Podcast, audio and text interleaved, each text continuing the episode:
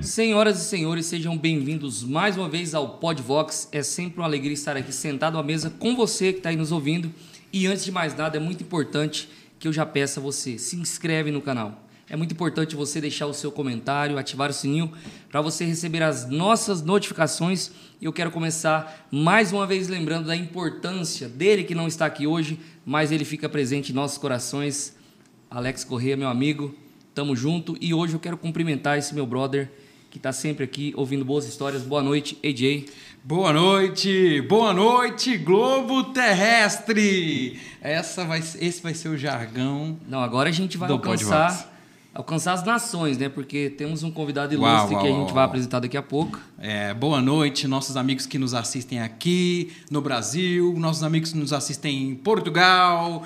É, onde mais? Ah, Estados Unidos, Alemanha, tá. Alemanha, Japão também. Nós temos no Japão algumas pessoas. Sejam bem-vindos mais uma vez ao Podvox. E como eu sempre gosto de dizer, o nosso maior interesse aqui em volta dessa mesa é que você dê o play nesse negócio aí chamado YouTube e tenha certeza que você vai ter um assunto incrível de qualidade. Nós somos assim essa coxa de retalho. Samuel, nós gostamos de dizer que nós somos igual aquela coxa da vovó, aonde você vai juntando os pedacinhos e aí passa-se o tempo, você tem uma história a ser contada através de um simples objeto. E nós queremos que o Podvox seja é, esse tenha esse mes essa mesma ênfase, onde as pessoas que se assentam aqui nessa mesa possam somar também na vida daquelas pessoas que estão nos assistindo e eles possam se engrandecer ainda mais. Tem um conteúdo de qualidade, nós nos esforçamos para dar o nosso máximo de qualidade de vídeo, de qualidade de áudio, de qualidade de convidado, para que você tenha certeza que dá no play aí você vai ter um conteúdo de qualidade. Vamos lá, Pedrão. É isso aí. Eu quero cumprimentar também ele, que está mais uma vez. A gente falou que ia ter parte 2 e hoje ele é nada mais nada menos do que o nosso host, co- co-host, Co-hosting aqui do convidado, nosso Dr. Júlio do ProArma. Seja bem-vindo mais uma vez ao Podvox. E aí, pessoal? Como é que tá? Bem-vindo. Um pouquinho cansado aqui, mas vocês são animador pra caramba, né? Então, Na batalha. é isso aí, cara. É isso aí. É isso aí. E antes de apresentar o nosso convidado, eu quero passar, devolver a palavra para o meu amigo AJ, que vai agradecer essas pessoas que sempre nos apoiam e sem eles nós não estaríamos aqui.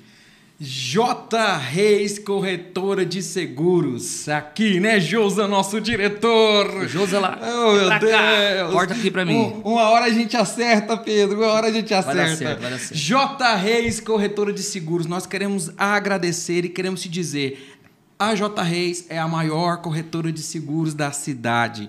E você conta com todo um, um conjunto, um leque. Sabe aquele menu que você abre né, no restaurante? Tem uma variedade de cardápio, um- uma variedade de, de produtos para você consumir, né? serviços. E a J Reis é isso. Você tem seguro para sua casa, seguro para seu carro, seguro para sua vida, seguro também para sua bicicleta, seguro para painel fotovoltaico. Tem seguro pra arma? Nós solicitamos, inclusive, depois da sua Desde vinda aquela aqui. solicitação. Depois da sua vinda aqui, nós solicitamos e ela está Isso é providenciando. Interessante, interessante. Em, em breve você vai ter aqui uma pessoa que vai ser também um parceiro aqui da Bacamarte é para fazer é seguro bom. de armas. Podvox promovendo alianças. É isso aí, muito obrigado, J. Reis. Nós temos também a Bacamarte. Olha só! A melhor do Brasil. Nós gostamos sempre de dizer o seguinte, que se você precisa de uma assessoria completa, do início ao fim, tirar todas as suas dúvidas e alguém que entende de todo o processo de você tirar o seu registro, de você também é, poder ser um colecionador, um atirador, né, também um caçador, e você ter um, alguém que pega na sua mão e te conduz do início ao fim nesse processo, procura a Bacamarte. Um abraço pro meu amigo Érico, um cara também incrível. Tá aqui o Julião. um Não, eu quero, incrível. eu quero que o Júlio faça a propaganda hoje. Oi, meu Cara, irmão. quem melhor pra fazer a propaganda da Bacamarte do que o próprio Júlio? Venda-se, Júlio, antes, venda-se. antes de você fazer a propaganda, eu queria que você contasse uma história inusitada, algo que aconteceu assim num cara que foi lá tirar o registro.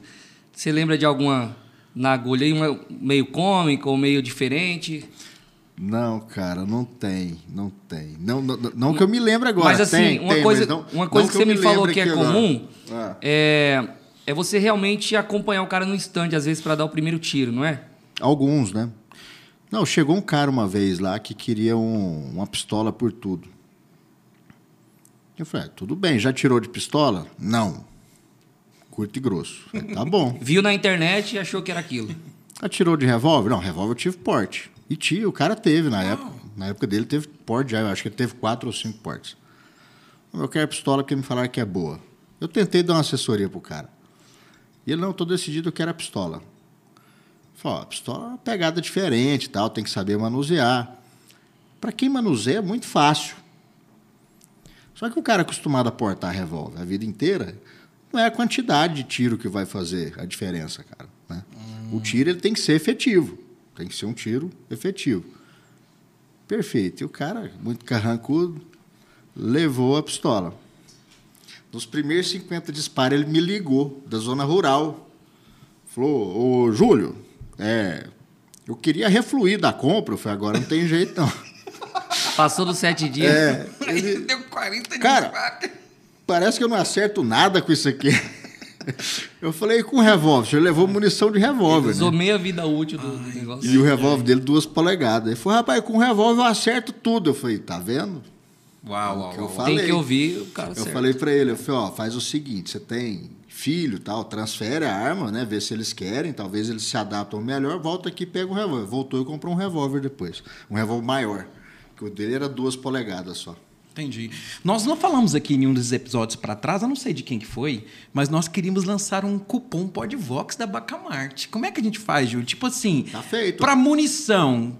Se o cara chegar lá na Bacamarte hoje e falar, eu vi no Podvox um anúncio da Bacamarte, eu quero é, comprar munição, quero tirar meu servo, como que a gente pode oferecer um benefício Não, aqui vamos- para esse nosso? Vamos bolar um, um voucher um- ou um cupom que o cara, na compra da arma, além do desconto, ele ganha o procedimento. Olha só. Pronto. Todo o processo. Tá ligado? Ele ganha, ele ganha o processo. Ele ganha o Uau! processo. O, Galera, o homem, o dono, o doutor Tem que Júlio chegar lá e falar, falou. vim no Podvox. Vem no Não, a gente- Podvox. A, a- a gente vai criar o voucherzinho, vou mandar criar o voucher, vou mandar fazer uma, uma artezinha.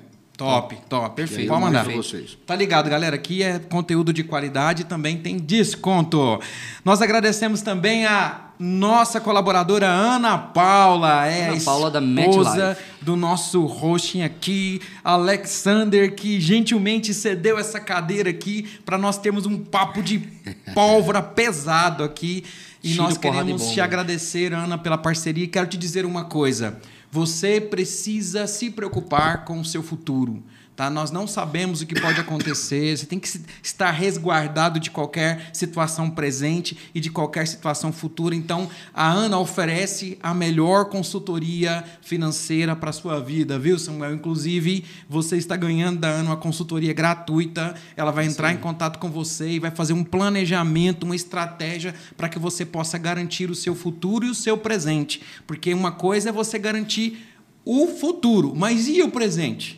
Né? Tudo pode acontecer. Então a Ana estará te entrando em contato com você e te prestando essa assessoria completamente gratuita. Muito obrigado, Ana. Salve, você que Aninha. precisa de uma consultoria, entre em contato com a Ana ou com o Podvox, deixa o seu contato aí, vai ter o link dela da rede social dela aqui também. Belmiro Vicenzo. Salve, galera da Belmiro Vicenzo. Yeah. Especialista em moda masculina, consultoria de qualidade. A galera lá tem um atendimento incrível. Manja do Paranauê, sabe realmente do que um homem precisa. A gente que é homem, a gente fica meio assim com questões de roupa, mas a galera lá dá uma consultoria e, e- e- e muda a cabeça da gente, viu? Violento. Eles Rapaz, conseguem eu- mostrar uma parada assim. Eu, eu fui presenteado por vocês aqui, né? A- da- com a gola polo da, da, Vicenzo. Top. Cara, topíssimo. Topíssimo? Gostou? Ótimo Não, tecido, caimento, tecido, caimento. qualidade, qualidade total. Violentamente. Inclusive, Samuel Coach, você está convidado a ir lá no Belmiro Vicenzo. Você vai ganhar uma consultoria lá. E nós vamos deixar também um cupom lá para você levar uma, uma camiseta do Vicenzo. Olha só. Agradeço É, muito. Belmiro Vicenzo. Belmiro Vicenzo. É bom você ir lá que você vai receber a consultoria, ele vai fazer uma colorometria. Você pensa que não, você tá falando de moda masculina. O cara vai, não, não gosto dessas tretas de falar de moda masculina, não, rapaz. Isso aí não cai muito bem, não. Você troca ideia com o cara, pensa que não, cara, ó, tenta, experimenta esse estilo de roupa, tal, tal, tal, vai passar uma imagem, aquilo que você tá projetando. Muito incrível a consultoria da galera lá. Beleza, beleza. A nossa gratidão também a Manhood, É a maior hamburgueria artesanal de Anápolis. Você não pode deixar de experimentar. Você não pode deixar. Se você não é daqui, estiver passando aqui por Anápolis, é, a passeio, peça lá na Menrude. Você vai ter uma experiência incrível de um sanduíche que você jamais pôde imaginar, viu, Samuel? Menrude, eu não sei se entrega em Pires do Rio, mas se você tiver por aqui. Se chegar quente lá, eu quero. Ah, estilo veículos, precisando de um, de um veículo de qualidade, um veículo de procedência, com garantia de verdade, procura estilo veículo. É, sem sombra de dúvida, a pessoa nesse segmento de veículo mais honesta que a gente conhece e nós atestamos essa Sem honestidade por parte do pastor Rodrigo Equipe e da sua violenta equipe. lá para atender você. Precisou de um veículo, vamos direto a estilo veículo, que lá é qualidade. E seguimos então com esse podcast que eu estou ansioso, cara, porque eu sou um ah, um ouvinte, como é que se diz mesmo? É um telespectador. Entusiasta. De, entusiasta de muito tempo desse- dessa nossa presença ilustre que está aqui, porque eu gosto de armas. E quem está aqui conosco, Pedrinho? Quem? Ele é youtuber, influenciador é, de uma das pautas mais caras hoje em dia, mais sensíveis, que é a liberdade.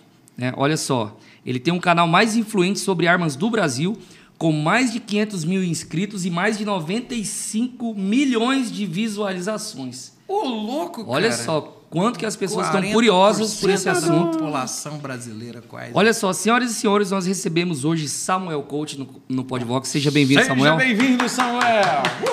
Obrigado, pessoal. Bem-vindo, Boa noite. Muito obrigado. É um prazer imenso estar aqui com vocês. E é engraçado porque eu, eu acho que já comentei com o Júlio. Eu, é o segundo podcast que eu participo. Por muito pouco não foi o primeiro. Olha só. Podia ter, Irmãos, cham... hein, cara? Podia ter organizado antes, né? Seu Ah. primeiro, fala assim, poxa. Mas vai ser o melhor. É, vai ser. Samuel, cara, a gente gosta de conhecer um pouco da tua história, né? Saber quem é você, de onde você veio, quem tu és, o que tu faz. Conta aí pra gente.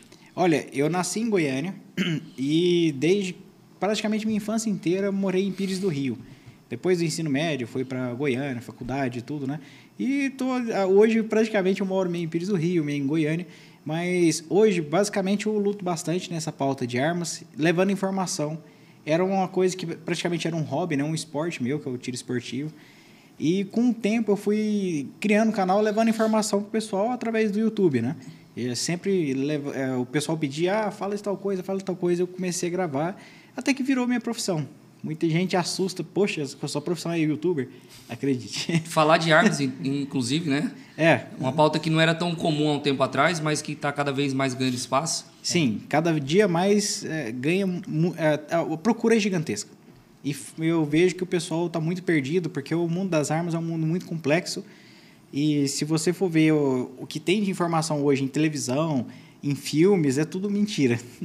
É totalmente diferente da realidade. Parece que quando não é muito mentira, é muito simplista também, né? As É. pessoas querem simplificar demais se colocar o que pauta, né? se perguntar a pessoa, ah, você tomar um, por exemplo, um- uma coisa que acontece muito em filme. Você tomar um tiro de 12 no peito, o cara sai voando para trás, ele cai para trás ou ele fica parado em pé e cai no chão reto? Boa pergunta. Qual, qual dos Boa três pergunta. você acha que acontece? Uai, o filme diz que o cara voa uns 3 metros pra trás, né? Você eu acha, acho. Você acha que ele cai de costa ou ele cai reto? Vamos fazer um teste. Eu já, já vi aquela história, é, se você ouvir o tiro, não foi, não foi em você. É uma parada assim, não tem?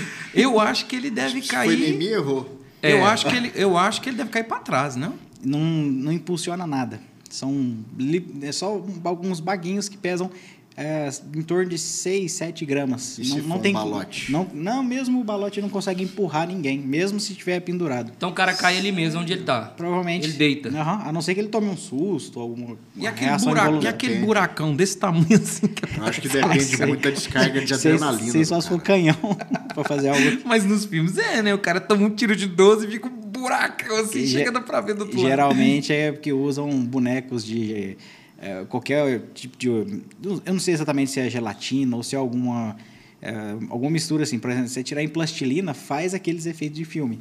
Mas o nosso corpo ele é totalmente elástico, é puro músculo, pele. Então quando faz o disparo, ele já até fecha. É como na borracha, então. É, muito similar a uma borracha. Faz a cavidade permanente, faz um furo ali, né? Que fica que faz aquele buraco. Eu tô tentando reduzir as palavras para não ficar muito técnico. Mas sim, faz um furo, mas não é aquela coisa igual nos filmes. Não, tem, não parece. É um furinho. furinho. É, um furinho. Um furinho. Não queira O levar um 9mm furinho. também faz um 9mm. furinho.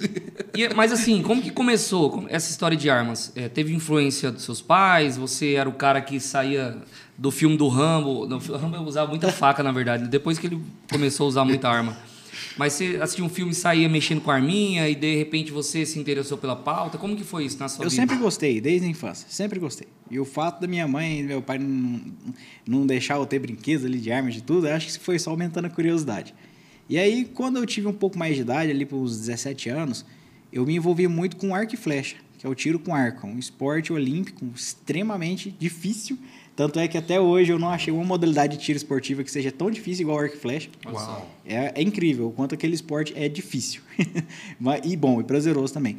E aí, eu, com o tempo, eu fui praticando. Eu fui da seleção goiana de tiro com arco. É, por um breve tempo, fui da seleção brasileira, do juvenil. É, eu tinha menos de 18 anos, então praticava bastante. E eu vi que eu apaixonei em esporte de precisão. Eu sou uma pessoa extremamente ansiosa e praticamente esses, esse tipo de esporte ele é como se fosse uma terapia. Então, tanto o tiro esportivo quanto o arco e flecha, né, que a gente- eles são esportes que te relaxam muito. Porque você tem que concentrar, você tem que esvaziar sua mente. É como se fosse é uma mistura de yoga com Concentração total. é um negócio, é, é algo que só quem pratica tem essa sensação. Deixa eu entrar um pouquinho ne- nessa fala, porque eu percebo que, não sei se é uma questão de cultura, mas um, eu me lembro de, de um amigo meu que morava nos Estados Unidos e aqui também. E ele foi para lá e aí ele mostrando que ele estava num tipo um barzinho ali, né, um lugar ali, ah, foi fazer umas compras e havia uma varanda e nessa varanda havia ah, uma, espécie de, de joguinho onde você pegava um, o que seria mais ou menos uma almofadinha meio pesada e tinha os buracos lá para você acertar. Então eu vejo muito no dia a dia, pelo menos na televisão, na internet, a cultura americana, ela, os, os, os homens principalmente, as mulheres também, tem muito essa cultura de tentar superar desafios através de joguinhos, de coisas né, que, que te motiva a acertar. É uma, uma coisa que a gente não tem aqui no Brasil. E o, a- o armamento, né, como, é, de forma esportiva, ele também é um, é um esporte, né? Você quer romper barreiras, aumentar desafios, é uma coisa que está no nosso DNA, né? É um esporte olímpico também, o tiro esportivo. Tanto é que a primeira medalha de ouro do Brasil, é, há mais de 100 anos atrás, foi do tiro Top esportivo. demais. O Julião soltou essa aqui, incrível. Guilherme Paraense. E, e nas últimas Olimpíadas, se eu não me engano, a primeira medalha que o Brasil ganhou nas últimas Olimpíadas foi é, prata, né, do Felipe Vu, no tiro de arma curta. É, Na verdade, a cultura já existe, né? Ela estava só sufocada, né? É. Aí veio um presidente e começou a, a dar notoriedade ao fato, né? Sim. Defendendo, inclusive, a liberdade, né? O que poucos Mas eu digo assim, conseguiram fazer. o, parece que esse, esse estímulo, ele, na verdade, é- essa cultura, ela, ela estimula a inteligência, né? Estimula a pessoa a querer romper barreiras, né? Sim, A com buscar. certeza. Vocês- Não, disciplina, educação, Exato. é, foco. Cara, é sensacional. O esporte é muito bom. Muito treino. Esse esporte ele é o seguinte: você tem o maior oponente que existe, que é você mesmo.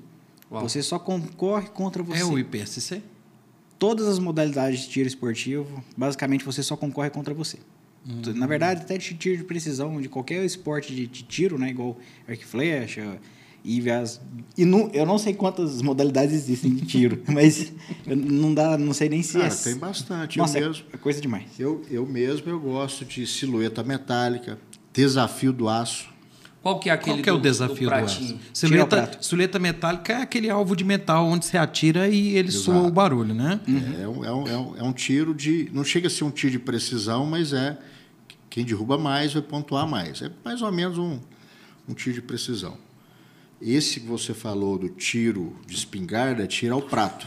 Tirar o prato. Aí existem algumas modalidades que são parecidas. Ele é mais que- difícil? Que é o compact. Não, cara, é um, tiro, é, é um tiro muito gostoso, ele é um tiro até democrático. Por exemplo, o IPSC, você precisa de um tênis mais leve, um tênis com cravo, porque a maioria das, das pistas ou é cascalho, às vezes é grama, ou então é brita, entendeu? Agora, trap não. Trap eu vou de sapato, um mocassinho, uma bermudinha e eu vou tirar o dia inteiro ali. É pedana que chama. Você fica na pedana, você vai vai autorizando a pessoa a soltar os pratos, vai soltando os pratos e vai quebrando os pratos, tiro a tiro.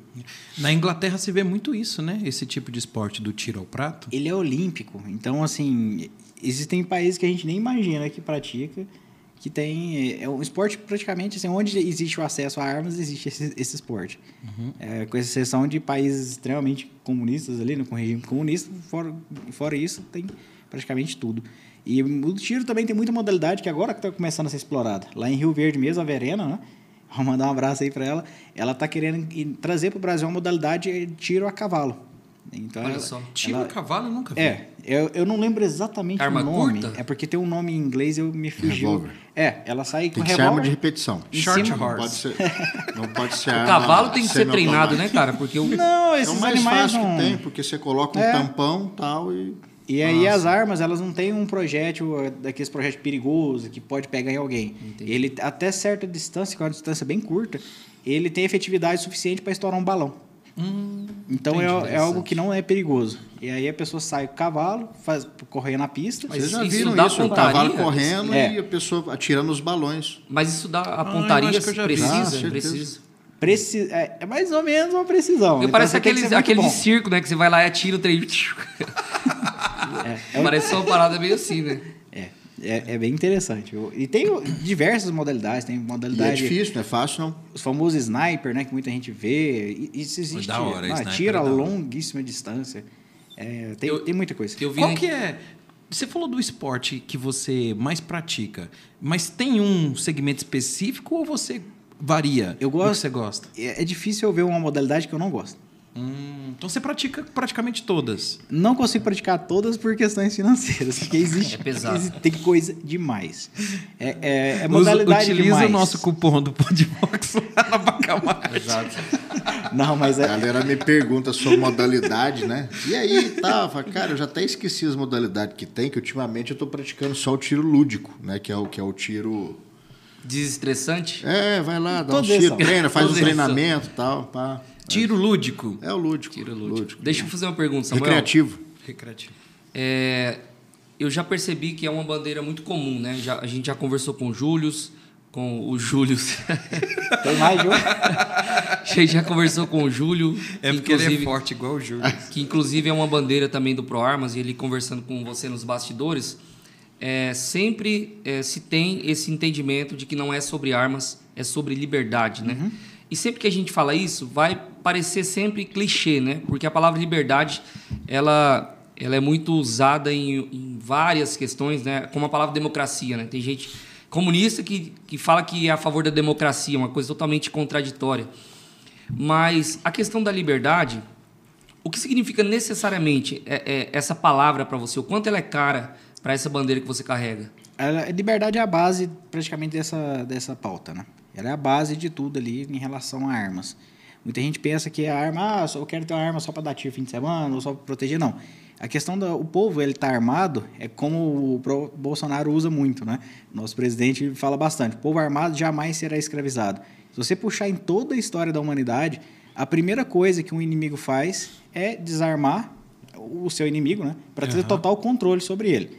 Então, em tudo que você puxar na história, sempre que ah, houve ditaduras, sempre precedeu o desarmamento. É aí que mora o perigo, né? É. Ciro Gomes, agora recente, falou o quê? Os CAC vão Melancia, ser né? presos. E aí você vê o Lula falando, ó, eu, vou, eu vou tomar a arma do cidadão. Cara, e Ele já fez E isso. a arma do bandido? É. Ele já ninguém fez. fala em tomar, né? Sabe Mas por que, que ninguém é toma? incrível, né? Porque não tem registro, não está catalogado, eles não sabem onde está.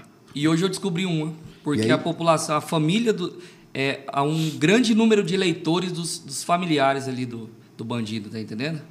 Dá voto, quantidade, Sim, com certeza. amigo do cara que tá É. preso num presídio, se tem assim uma amizade pelo cara acaba aderindo a essas pautas aí esquerdopatas e tal. Mas, Samuel, você começou contando aqui para nós, e logo quando eu penso em- na sua história e no seu apreço pelo armamento, eu pensei assim. Cara, esse moleque cresceu com arma em casa, com um pai que gosta de dar tiro. Não. E, e aí você me fala que seus pais eram completamente avessos a essa questão do armamento? Meu pai, eu vi que ele tinha medo, meio que medo de armas. Ele tinha medo, medo porque ele sempre foi uma pessoa extremamente estressada. No trânsito, sabe aquele ditado, ah, se armar o povo vai ter tiroteio no trânsito? Meu pai, eu acho que ele meio que acreditou nisso. Então ele não tinha armas. E ele era, ele era muito estressado no trânsito. A única coisa que eu vi ele deixar de ser estressado foi o dia que ele teve a primeira arma dele. Ah, então passa- hoje ele já tem arma. Sabe por quê? Quando você vai ter uma arma registrada, você faz um monte de exame, você passa por um monte de burocracia. Você é uma canseira do caramba. Você tem um direito que está pendente a ser caído com qualquer deslize seu. E pensa, você tem uma arma de fogo. É, pelo menos eu vi na, na prática com ele. Hoje meu pai não buzina mais para ninguém. Ele não xinga ninguém que fecha ele no trânsito. Ele não faz mais nada. Ele ficou uma pessoa assim completamente educada no trânsito, por, justamente porque ele nunca vai querer sacar essa arma Responsabilidade. é, a responsabilidade ela veio, veio que meio que a força. Quando você tem alguma um objeto que pode, querendo ou não, usado de forma errada, causar um prejuízo irreparável, né? Então você começa a pensar em tudo que pode acontecer de errado se você usar isso de cabeça quente. Então você praticamente não esquenta mais a cabeça com as coisas. Ou você para de, eh, de se estressar por bobeira, você começa a perceber que realmente é bobeira. Aí, e também tem aquele outro motivo, né? Pô, se eu tô armado, por que, que a pessoa que eu vou xingar ali, por que que ela não pode estar também? Então, a- o pessoal, ele fica, é, naturalmente, vai se sentindo mais responsável, né? Ou vai, vai acontecer um, um- algo que ela vai se arrepender muito, né? Meu pai mesmo, ele praticamente amansou depois que ele teve a primeira arma. E ele ficou um bom tempo da vida Pessoal, dele, cara, ficou um é- bom é tempo da muito vida dele com medo de ter. Eu praticamente levei ele nesse momento. O Júnior me falou, me ensinou alguma vez, eu aprendo muito com esse cara aqui. Eu também aprendo muito com você, Pedrinho. Eu tava no trânsito com ele e ele, cara, eu nunca mais esqueci. Foi tão, tão rico esse conhecimento. Ele falou que no trânsito existe um princípio, que na verdade eu entendi que isso é para a vida. O maior é responsável pelo menor. O maior deve proteger o menor. Um caminhão, ele é responsável, ele tem, ele tem que proteger o cara que está de carro ou de moto, né? A responsabilidade está com ele. Então acho que seu pai entendeu isso também, né? O cara que está armado, ele tem que ter uma postura diferente porque ele é maior, ele está né, é, a uma altura acima daquele que possivelmente não tem. Então ele não pode ser irresponsável. Depende, né? Que a gente nunca sabe se o outro lado tem. É o tipo de Exatamente. coisa assim, você não vai querer começar uma briga que você sabe que você vai ganhar ali com consequências terríveis, né? É. Ou não, se Tudo. saca a arma pra alguém ali, se alguém denuncia, você vai ser preso. Aí se tudo que você fez até hoje, você cai por água abaixo. E também o intuito do armamento não é isso, né? O intuito do armamento é se defender, na Uhum, verdade. exatamente. Não é- Eu, eu não sei se foi no seu canal, inclusive, galera. Se você ainda não assiste o Samuel Coach, cara, vai lá. É muito da hora, cara. Eu, eu já acompanho ele há muito tempo e ele não só simplesmente fala sobre coisas técnicas, mas falam sobre coisas que a gente não vê se não é um praticante. Então, muitas das vezes, eu, por exemplo, já tem muito tempo que eu não, não, não dou tiro. Mas o meu, a, a- a questão é mais é financeira mesmo, porque é um esporte muito caro. E se for para ter arma para poder ficar guardada dentro de casa, eu não quero. Eu quero algo que eu possa ser, pelo menos, ser desestressante para mim, né? Que seja realmente algo que possa é, me, me, trazer a, a satisfação, né? Como um, como um esporte. E também que eu tenha condição e habilidade para usar aquilo se um dia eu vier a precisar. Você falou uma coisa interessante. Né? É, grande maioria tem o mesmo pensamento. Eu quero ter, mas eu quero ter oportunidade de ah, ir para o stand, Exato. de ter condições de, de, de ter munição para treinar e etc. e tal. O que, que pega hoje? A gente está envolvido, eu já trouxe isso aqui, em um sistema que pauta o microdesarmamento. Então, hoje a gente tem munição com preço muito caro, É. porque existe um monopólio também, armamento com preço muito caro. Né? Se você for pegar o armamento em si mesmo, 45% de IPI. Então, a cada mil reais pagos no armamento, 450 IPI. Muita grana. E eu estou falando só de IPI, tem o ICMS, que eu, ICMS é em cima do IPI. em cima do IPI. Nossa, e não é nem em cima do valor de custo, É em cima do né? total. Depois que junta todos os impostos federais, aí depois tem o ICMS. É. Entendeu? É. E aí, é, inclusive, é uma das pautas. Isso é estratégico, né? É, inclusive, é uma É pra das desarmar. pautas que a gente tem. Eu vou, eu, eu, se a gente conseguir chegar lá, eu vou apresentar projeto de lei para derrubar isso. Como é que a gente vai fomentar o esporte? É. Não tem como fomentar Não o tem como. esporte, cara.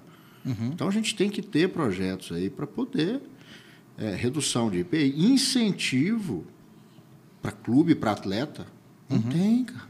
Não, tem. Nessas É. modalidades não. A gente Não tem. vê E outra coisa, outras. não adianta a gente fazer isso se a gente não der a liberdade para o cidadão, para ele poder ter a certeza de que ele vai a uma loja, vai fazer uma aplicação, né, vai, vai, levar a documentação e vai sair com a sua arma ali no tempo recorde. Uhum.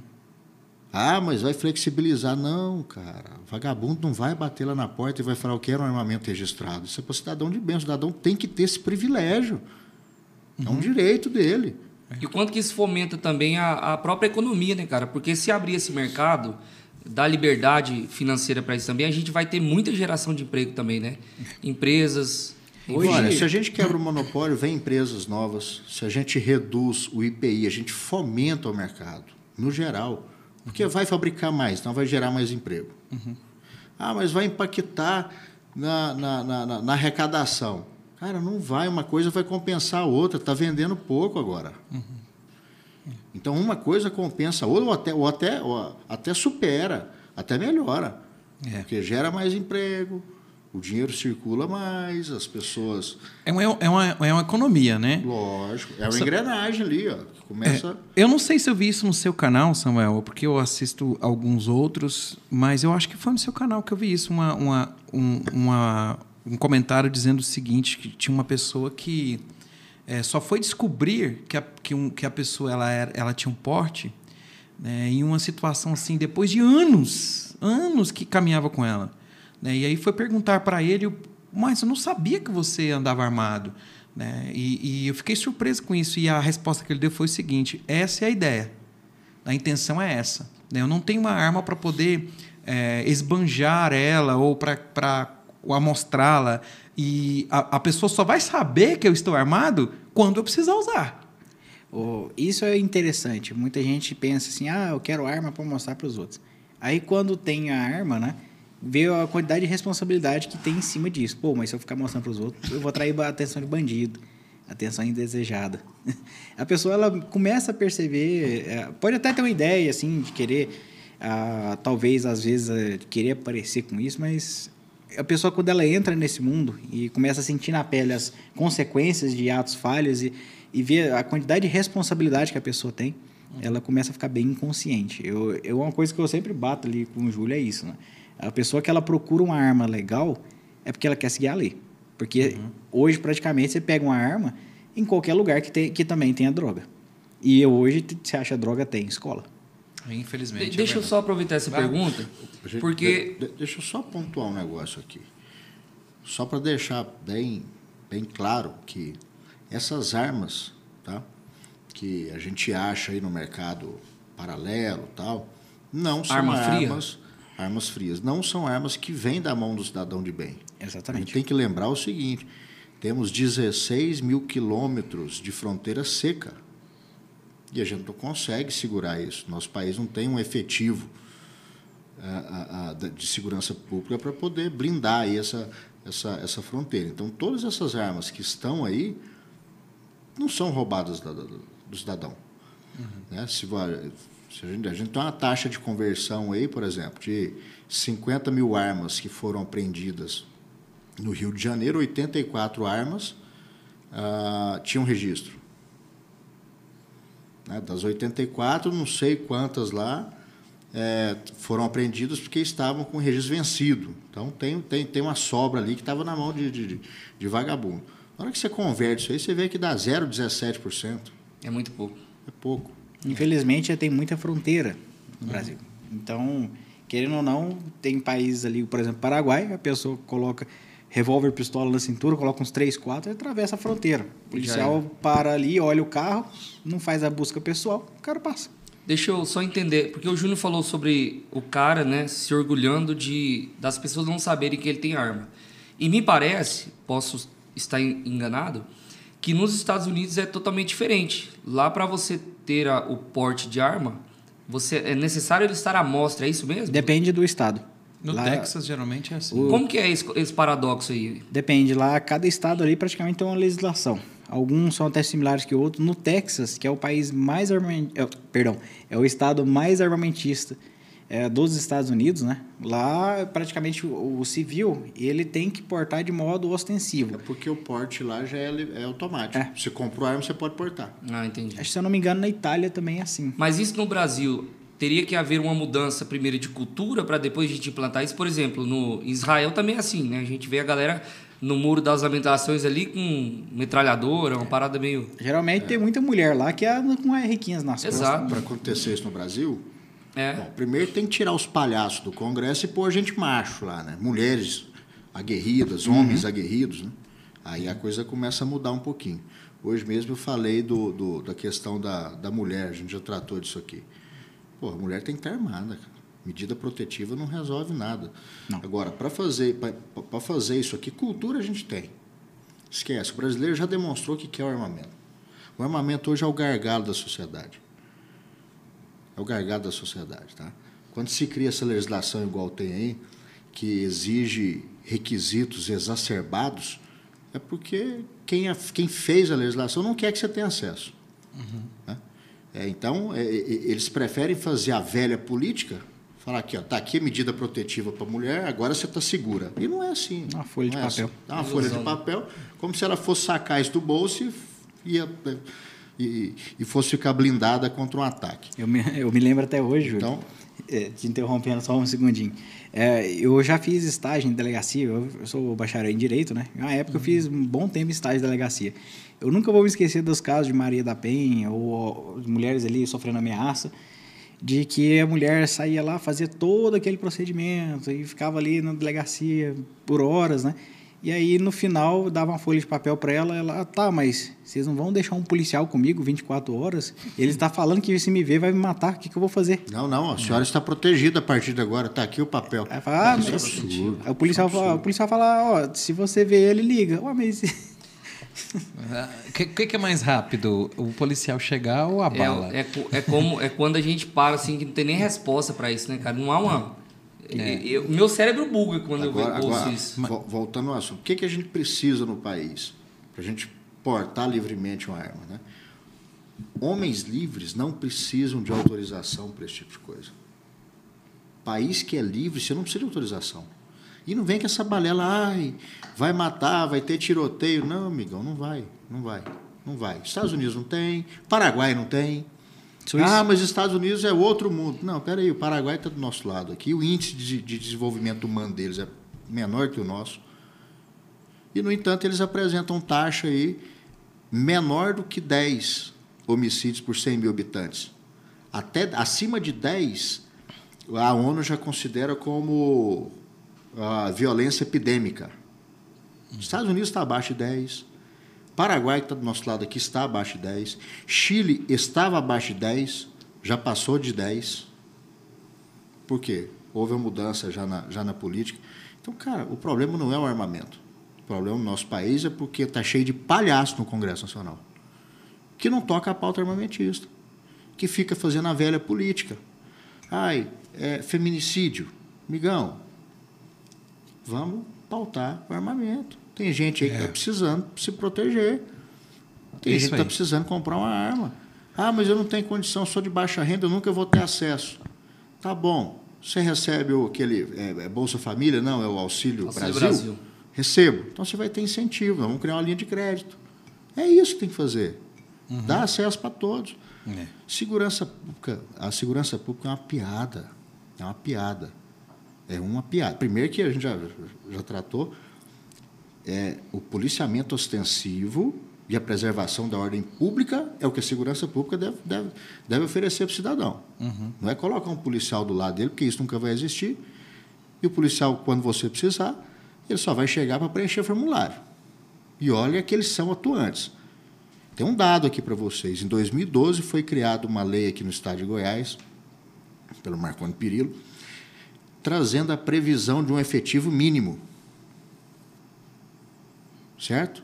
Beleza. Dez anos se passaram. O efetivo mínimo, salvo engano, era 31 mil policiais.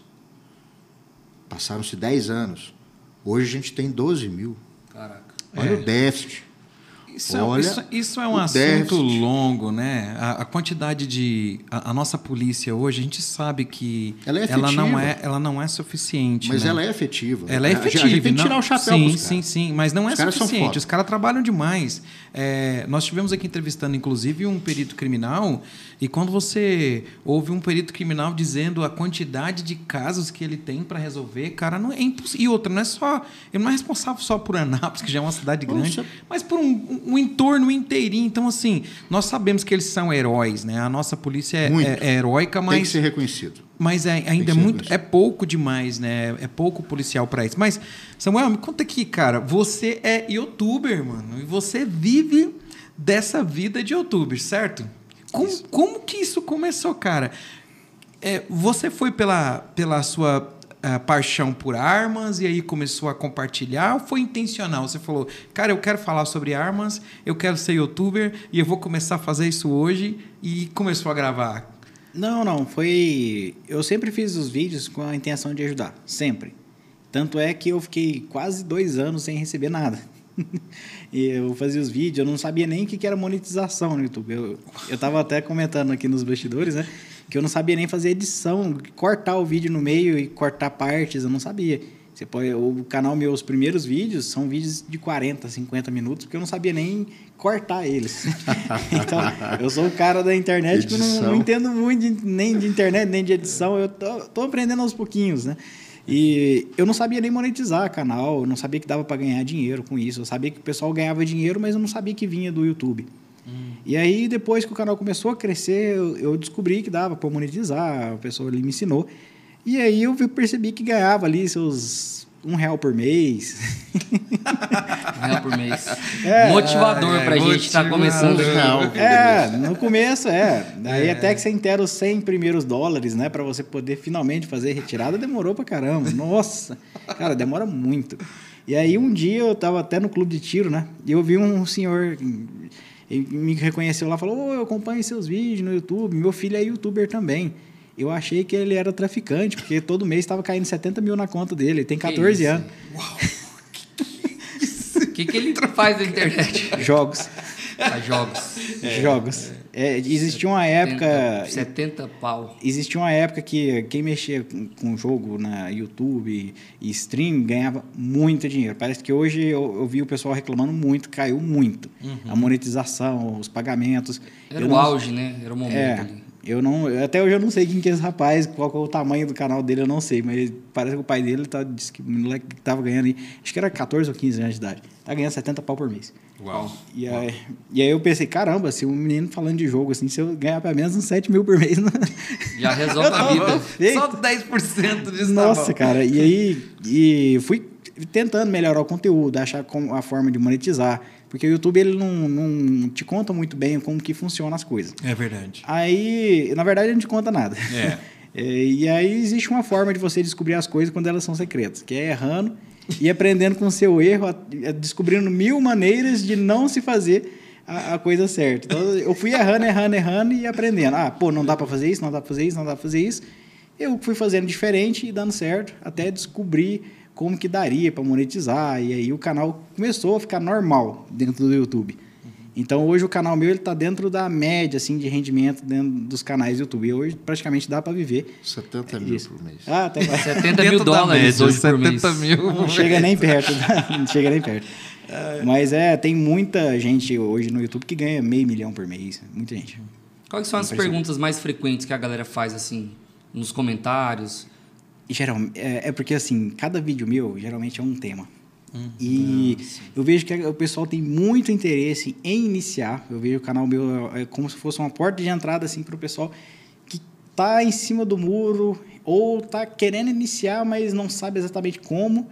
Então eu vejo a maior dúvida assim é qual o melhor pistola, qual o melhor é, forma de iniciar. É, é basicamente isso. Eu vejo que a grande maioria quer entrar nesse mundo ou entrou nesse mundo e tá precisando de dicas porque ou tá gastando dinheiro demais ou é, acha que pegou o equipamento errado ou acha é aquela dúvida de sempre. A pessoa entrou nesse mundo ou quer entrar, mas está sem direção. Então, o canal meu eu volto muito para mostrar análises, é, dar dicas, né? Falar sobre um pouquinho de legislação. Ultimamente não está tendo muita mudança legislativa, mas Não. eu sempre Mas tento. a gente teve uma fase que mudava muito, Nossa, né? Mas teve. vocês viram a importância de ter uma assessoria Ah, aquisição? sim, sim. É isso aí. Extremamente o cara compra importante. e, e compra o equipamento errado, né? É porque na arma é é bem complicado. Vamos supor que você quer um. É muito pessoal, né? É Você muito quer, pessoal. por exemplo, para pegar. Tá tendo problema na sua fazenda, Java Porco tá destruindo tudo, tá matando cachorro, porque aquele bicho ele mata. Ele não só destrói a fauna, tá? A fauna e flora, praticamente. Você deixar cachorro, gato, galinha ali perder, e, e come. É, é esquisito aquele bicho. Inclusive, é, é livre a caça desse animal, não é? É permitida pelo Permitida, IBAMA. E o IBAMA deveria estar incentivando financeiramente as pessoas a estar indo atrás dele. É Mas praga, né? É uma praga que não importa quanto, a quantidade de caçador que a gente coloque, nunca vai ser o suficiente. Ele se louco. reproduz extremamente Procria. rápido. Que isso? É, e não adianta, você pode pegar 10 aí por noite, não vai fazer diferença. Daqui seis meses vai ter muito mais do que você. mas, mas, enfim, vamos supor que você quer, um, por exemplo, uma arma específica para manejo. Muita gente começa totalmente errado. Pega calibre que não tem nada a ver, ou o calibre é fraco demais, ou o calibre não tem eficiência para aquele tipo de bicho, ou ele está querendo alguma coisa para uma caçada que é totalmente o contrário do que ele está pensando. Tem gente que quer caçar com cachorro, tem gente que quer caçar de espera, é, outros querem ir para o mato. Então, cada arma tem. É, um, amigo meu, samurai caçador, grande samurai caçador, ele fala o seguinte: não tem como desmontar um carro, o motor de um carro, apenas com uma ferramenta. Então, é mais ou menos isso na, no mundo do tiro. Você quer se defender, tem os tipos certos de arma para se defender. Você quer ir atrás do Java Porco, dependendo da situação, tem um tipo certo. Quer Eu pra- fui caçar com uma pistola, uma... Na verdade, era, ela Nossa, era... caçar com pistola é terrível. É, não, e era uma 357, cara. Ah, você Era era revólver. revólver. Então era um É um revólver. revólver, né? Um Aham. revólver, perdão. E, cara, horrível. Assim, eu preferia um- uma espingarda, né? Arma longa, ela é Deu uma- certo, arma longa. Arma longa é muito mais. Como é que eu falo? Precisa? Não, ela é muito mais fácil e geralmente mais forte. Porque, a- a- assim, se a arma curta, a função dela é você conseguir é, portar ela, praticamente. Você não consegue enfiar uma 12 na cintura. Resumindo. Difícil. A arma longa ela tem vários pontos de apoio. Você apoia a coronha, você apoia uma mão, você apoia a outra mão. Então você consegue eh, ter mais controle da arma. Por ela ter um cano maior, geralmente usa calibres maiores, dependendo do tipo de arma. Então você consegue ter mais potência, mais precisão, mais controle, mais velocidade. Só que é como eu disse, não dá para enfiar na cintura. Por isso, por isso que existe as armas curtas, né? As armas curtas, geralmente, na caça, você usa para backup. Isso. É- Backup. Vocês já viram. Joga no YouTube aí, vocês vão ver. O cara dá um, dois tiros de, de, de espingarda e acerta o porco, o porco não deita, continua vindo para cima. E o bicho é sangue, sangue frio pra caramba e vem em cima mesmo. É a hora que você tem que ter um- Uma uma, arma de porte para você rápida. usar de backup, que aí você saca e vai E aí tem uma munição também para derrubar, né? Por- assim, parece que uma munição ma- mais fina, um projétil, alguma coisa assim, ela, ela acerta, mas não é aquela. Não é efetiva ali. Depende rápida, né? muito, ela tem que causar um dano. Ele- o Java Porco, ele tem mais ou menos uns, em média, uns 3 centímetros só de couro. Carapaça. É, é como se o bicho nascesse com uma placa de aço. Ah, Assim, esse- lá. esses dias- Ele é muito- a gente falou aqui do, do samurai caçador. Esses dias ele mostrou um porco zumbi. Que O isso, porco cara? tava com bicheira nele inteiro, que ele tinha tomado um tiro. Tomou um tiro de 12 na cabeça, a cabeça dele ficou aberta, com o cérebro exposto, cheio de bicho Cheio na de cabeça. bicho É como e- se ele fosse um zumbi. E vivo. Caraca. O bi- o bi- loucura, cara, cara. Tá bicho é filmado. resistente. Tá, tá na internet. Muito resistente. Pesquisa aí. é, Java Porco Zumbi. Não, pô, se colocar aí vai sair. Vai né? sair, sair, vai né? sair. É, tiro de 12 e balote. Não sei pra quem Nossa. conhece, balote é um chumbo único na calibre 12. Aquilo faz um estrago Hum. que vocês não têm noção do, do quanto aquilo é forte. Essa aí atira o cara, uns 3 metros de altura. Não tira Pra cima, né? Atira pra baixo, aí o cara vai pra cima. Aquilo é muito assustador, o, o estrago que aquilo faz. É muito assustador. Deixa eu te fazer uma pergunta séria aqui, que assim, é muito importante pro Brasil. Por que que nos filmes o mocinho atira, mata 10 e nunca ninguém acerta o tiro nele? Porque o mocinho treina. o bandido Ah, não. mas treina pra esquivar de bala? Ah, por que, que quando É o Bop 10 sobe cara. o morro, por que, que quando o Bop sobe o morro, Ah. aquela emissora lixo fala: "Ah, morreu só gente do lado do bandido, não É, morreu nenhum verdade. policial". É isso, cara, os caras treinam. É pra isso, é para isso. o problema dos filmes é que o, o ator ele, Mandando bala. Ó, nos filmes, o ator ele tem que aparecer. Uhum. Então ele se expõe. Na vida real, se vo... eu espero que vocês nunca precisem ver uma cena dessa. Mas um policial agindo, você só vai ver praticamente a, a ponta do cano dele. Ele só vai expor o suficiente para conseguir te dar um tiro. Faz sentido. Essa é a diferença. Por que, que Uhum. o policial não morre e por que, que o bandido morre? O bandido, acho que ele não tem essa essa instrução, lógico, né? Uhum. Então, praticamente, ele troca tiro de peito aberto. Ele é um alvo de 1,80m em média, enorme. E fora que tem Igual- o, ego do cara ali também, né? E o policial, ele é um alvo de centímetros, muito pequenininho, porque ele não se expõe. Então, lógico, é tre- Diferença treinamento, tudo. Técnica. Técnica, resumindo. Se fosse, se os filmes fossem como na realidade, vocês nem iam ver o John Wick aparecendo nas cenas. Praticamente vocês iam ver só uma pontinha da arma aparecendo, porque já- basicamente é isso. Para você sobreviver né, aos combates, você tem que ter esse treinamento, você tem que aprender a atirar dessa forma, tem que aprender a usar as duas mãos. Tem gente que só atira só com a mão. Se precisar entrar num, num alvo, uma parede tiver aqui, você não- vai se expor. Então, existem diversas técnicas né, que te fazem sobreviver. Então, é por isso que é tão importante a pessoa estar treinando e fazendo cursos, aprendendo. Você, já, você já precisou se defender já? Graças a Deus, nunca precisei, espero nunca precisar. Espero nunca entrar numa situação que eu tenha que eh, reagir e tudo. Se Deus quiser, eu vou sempre viver em paz. É Mas, mesmo, mesmo porque não é fácil, né? A descarga de adrenalina, ela te traz um, vamos dizer assim, um déficit, um atraso na cognição motora. Então você perde aí 60% do seu, do seu tato, do seu reflexo. Que é o né? trauma, né? É, o trauma. Eu, eu fico pensando assim, nessa questão da, da caça, eu acho que ela tem um, um, um cunho importante na vida de quem deseja seguir eh, por esse caminho de, de, de ter uma arma, né, de fazer uso de uma arma. Por quê? Tem uma coisa que não é mensurado, e eu converso muito com um colega meu, ele é PRF, e a gente troca muita ideia sobre isso, né? É, ele, ele inclusive, ele, ele- não sei se ele é desarmamentista ou se ele é em cima do muro. Na verdade, ele é preocupado. Eu costumo dizer que ele é preocupado. Com o quê? E uma preocupação válida. Eu vou dizer por quê. É, porque não é só você ter uma, uma, uma arma e saber usar essa arma, mas é a pre- preocupação psicológica que vem após isso. É lógico, não estou querendo aqui é, é, desmerecer o fato da autodefesa. Se eu tiver que me defender é, e- e for de forma justa, antes ele do que eu, né?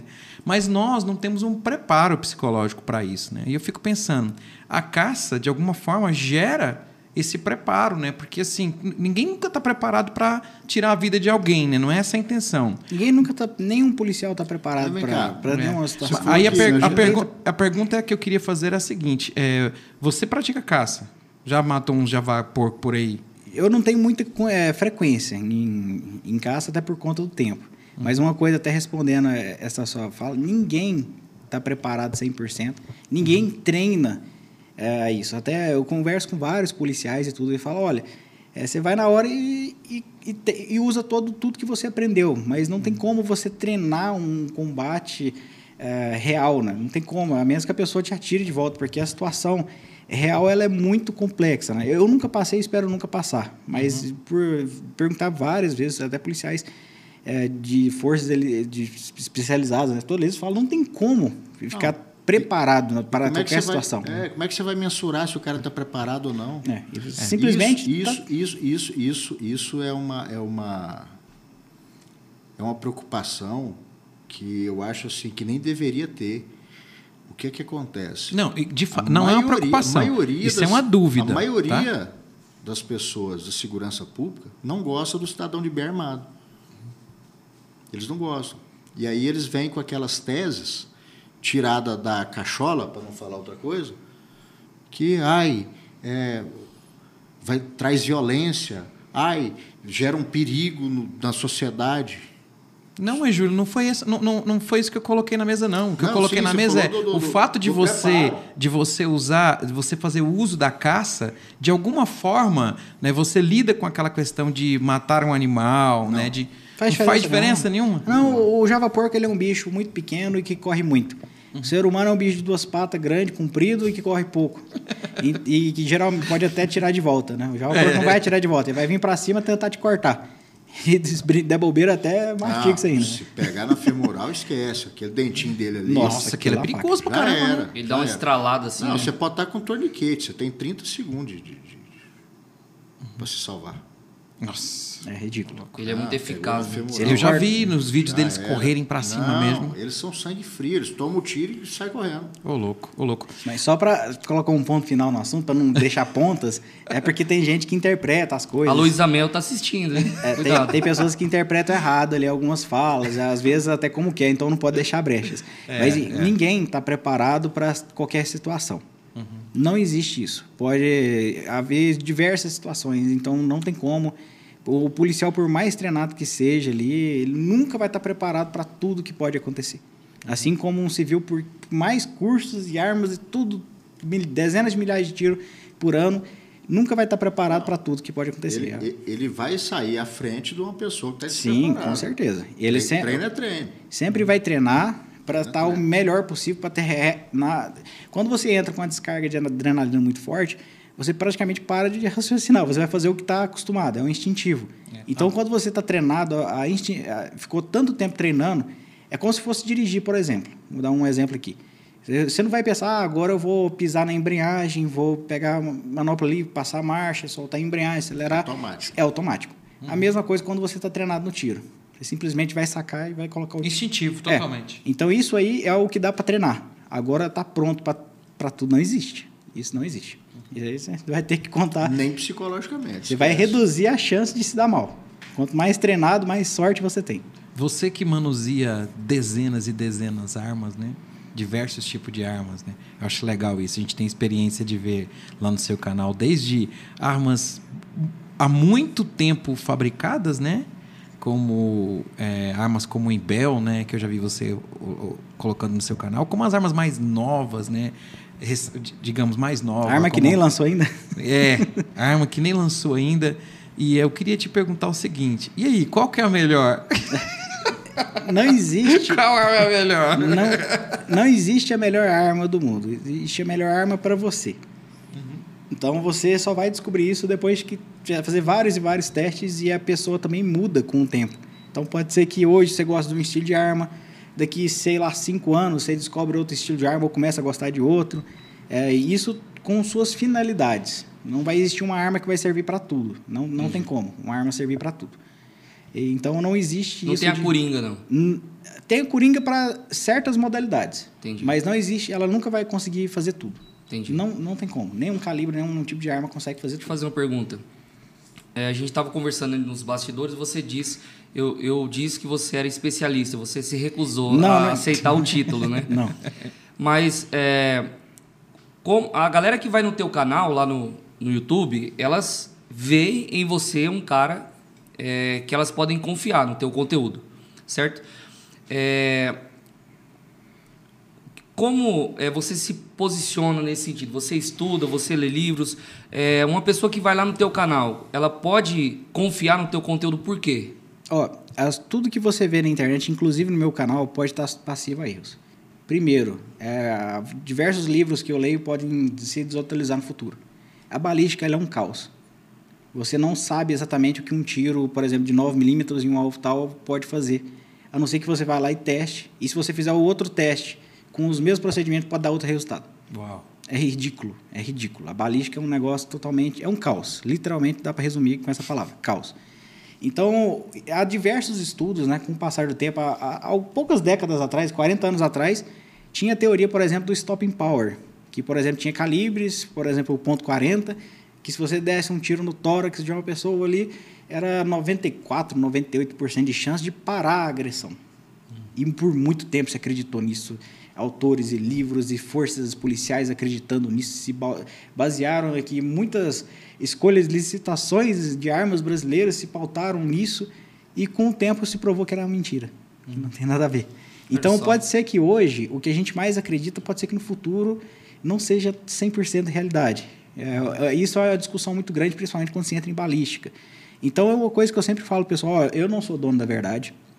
E geralmente o que eu acho bom de uma arma pode ser que para você que esteja assistindo não seja bom. E vice-versa. Talvez eu não goste de uma arma, de alguma coisa de aquela arma, que talvez você adore.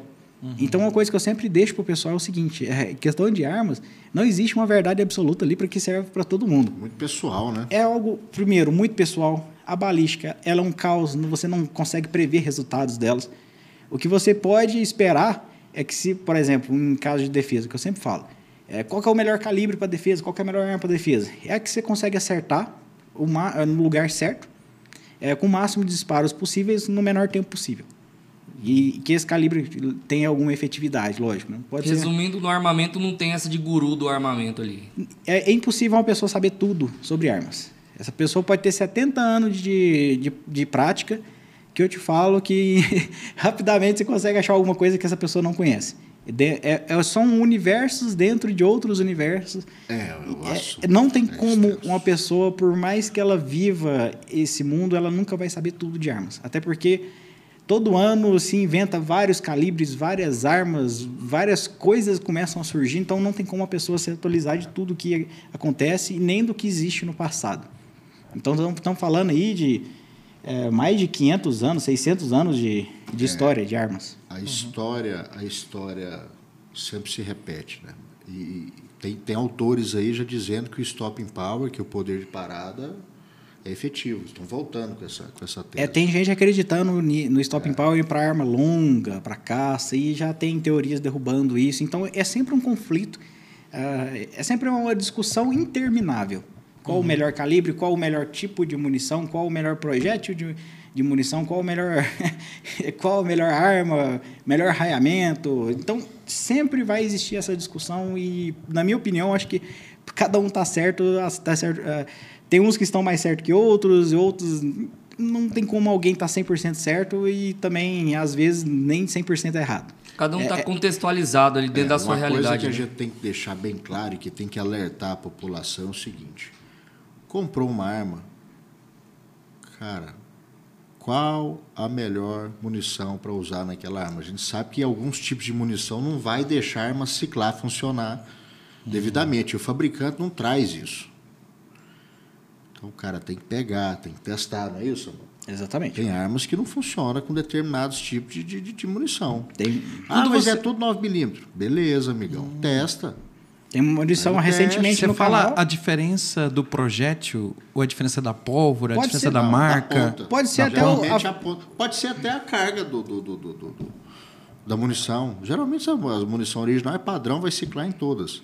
Uhum. Né, Mas a, a questão da, da, da, da rampa, ah, da câmara, às vezes é mais estreita um pouco. Tal, ela tem munição que às vezes não vai ciclar naquela arma. Não va- vai, vai trazer um mau funcionamento para aquela Um arma. exemplo clássico que te- houve recentemente no canal, poucos meses atrás, eu testei uma arma de um calibre, é uma arma caríssima, caríssima, passa de 20 mil aí. Eu tenho ela. É, você tem ela, né? Não duvido, Júlio. Você tem ela é- tudo lá, né? ela é Qual você excelente. não tem? é a Ela, pergunta. ela é excelente, ela é uma arma excelente. Não, só, ela é excepcional. mesmo. só que tem um detalhe nela. Não pode falar qual que é a arma, não é? Vocês estão escondendo aí? Não, é um- falo, eu tenho, é uma arma 1911. É um, é um Springfield Ronin. Springfield é uma Ronin. arma A excepcional. Ronin, eu vi essa arma viu lá, lá, eu vi ela lá. Ela tem um porém.